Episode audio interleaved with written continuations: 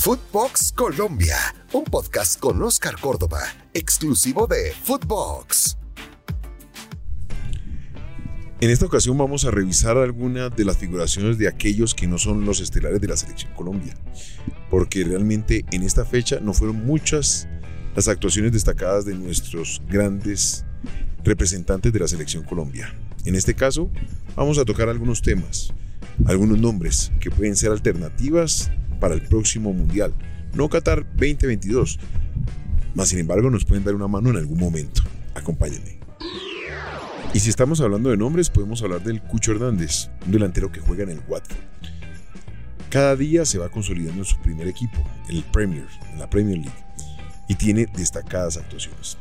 Este fin de semana, el Cucho, por ejemplo, fue titular en el Watford con el Everton y fue importante en la victoria de su equipo ante el equipo de visita. 5 por 2. Que no tuvo a Jerry Mina por lesión. Es algo que nos llama mucho la atención. Jerry jugó perfectamente los tres partidos de la selección Colombia, pero lamentablemente cuando regresa se encuentra con un problema físico. Y si estamos hablando del Cucho, fue importante en el empate parcial del 2 por 2. Y luego, tras un tiro de esquina, lograron una muy buena anotación. Para Hernández es su segunda asistencia en la Premier League, tercera en la temporada ya que el Carabobo Cup también registró una. En total ha disputado 8 partidos y 4 ha sido inicialista. Para un jugador tan joven es muy bueno el número de participaciones en la Premier League. No nos olvidemos que fue prestado a algunos equipos de la Liga Española y acumuló bastante experiencia para hoy ser parte importante de su Watford en la Premier League. Y si tenemos que hablar de otro jugador es Alfredo Morelos. Este nombre es importante ¿Saben por qué? Porque llegó al gol número 100 con su equipo escocés, el Rangers. En este caso marcó el segundo gol sobre el St. Mirren en el minuto 43, luego de haber jugado 69 minutos. Bueno, ese fue el tiempo que estuvo en el terreno de juego.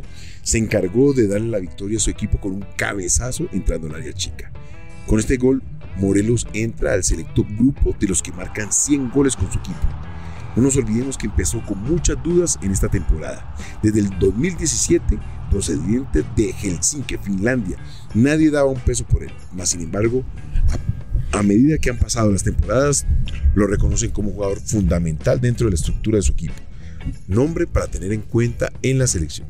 Ya ha sido convocado, pero no ha sido de la partida para ser titular con la selección. Así que Reinaldo sigue aportando nombres a este nuevo grupo.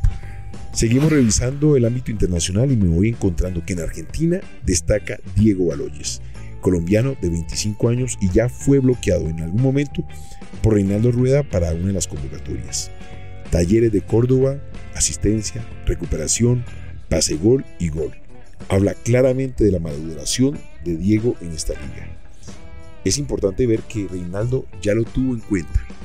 Habla claramente del trabajo de su comité o su grupo de trabajadores que revisan cada uno de los colombianos que juegan en diferentes ligas. En este momento pasó de una cotización de 4.8 millones a 5.5 en Transfer Market, que es la página de internet donde mejor cotizan a los jugadores a nivel internacional, alcanzando a un Villa, que si uno revisa, está jugando en Boca y que no ha logrado ser puesto en ninguno de los equipos del exterior. Seguimos revisando nombres, seguimos revisando oportunidades que Reinaldo puede convocar en cualquier momento, pero sabiendo que después de Qatar hay un mañana. Otro jugador que sigue en racha goleadora es el Chicho Arango, con su equipo en la MLS, Los Ángeles Fútbol Club. Chicho sigue rompiéndola, pero en este caso pues con la ayuda de el arquero rival del Minnesota, donde un tiro libre que parecía nada peligroso se le fue entre las piernas, pero no es problema del Chicho. Sigue marcando y es una de las mejores contrataciones de este semestre. Ya lleva 12 goles en la MLS con 14 partidos disputados. En cualquier momento puede ser tenido en cuenta por Reinaldo. Es un jugador que ya tuvo experiencia europea y que por su paso en Millonarios ha sido relevante para una contratación en la MLS. Hoy, jugador fundamental del Los Ángeles FC. Hola, mi nombre es Rogelio Funes Mori, soy jugador de Radiados. Queremos que nuestros valores radiados estén presentes en la vida y en la cancha. con acciones que beneficien a la sociedad, al planeta y a las futuras generaciones. Participa en nuestra dinámica y juégate por el planeta. Así como Funes Mori, descarga la app de Persus y juégatela por el planeta. Esos fueron algunos de los nombres que en algún momento los hemos tratado en el podcast. Ahorita voy a hablar de la vereda del frente, selección femenina. Tuve la oportunidad de acompañarlas porque me gusta el proceso que está realizando la selección a lo largo de este tiempo.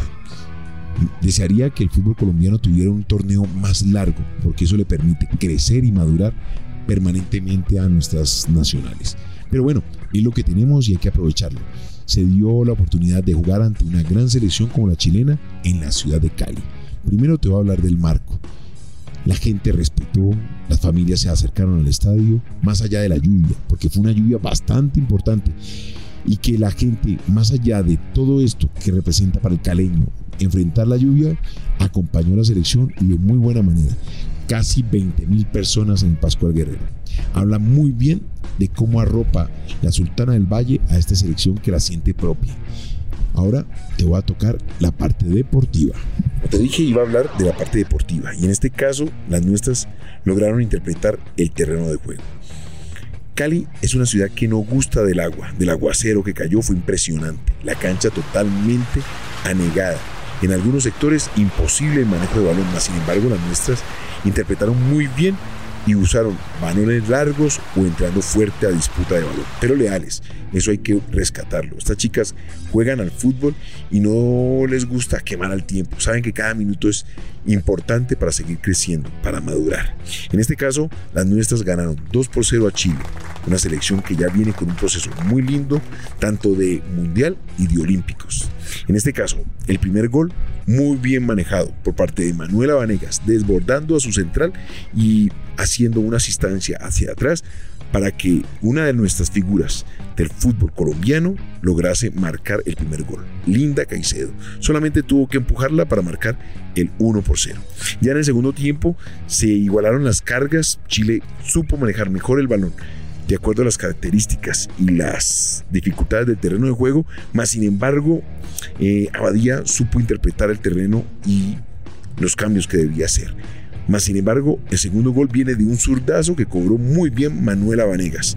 Cobró con pierna izquierda por encima de la barrera y se le coló por palo derecho a una de las mejores arqueras del mundo. Pero eso habla muy bien de lo que viene haciendo Colombia. Tuve la oportunidad de revisar el partido ante México y créeme, cara y sello.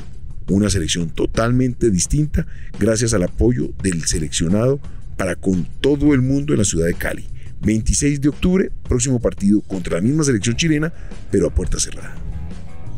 Y bueno, el fútbol colombiano bastante controvertido, digamos de alguna manera que seguimos con las fallas del bar, de los árbitros, pero seguimos creciendo, seguimos madurando y seguimos entendiendo nuestras características. En este caso, América Nacional, muchos problemas, la gente se metió al terreno de juego, no hemos perdido esa costumbre de llevar la violencia a los terrenos de juego y buscar culpables. Los directivos entenderán qué decisiones tomar para así darle un mejor rumbo a cada una de sus instituciones.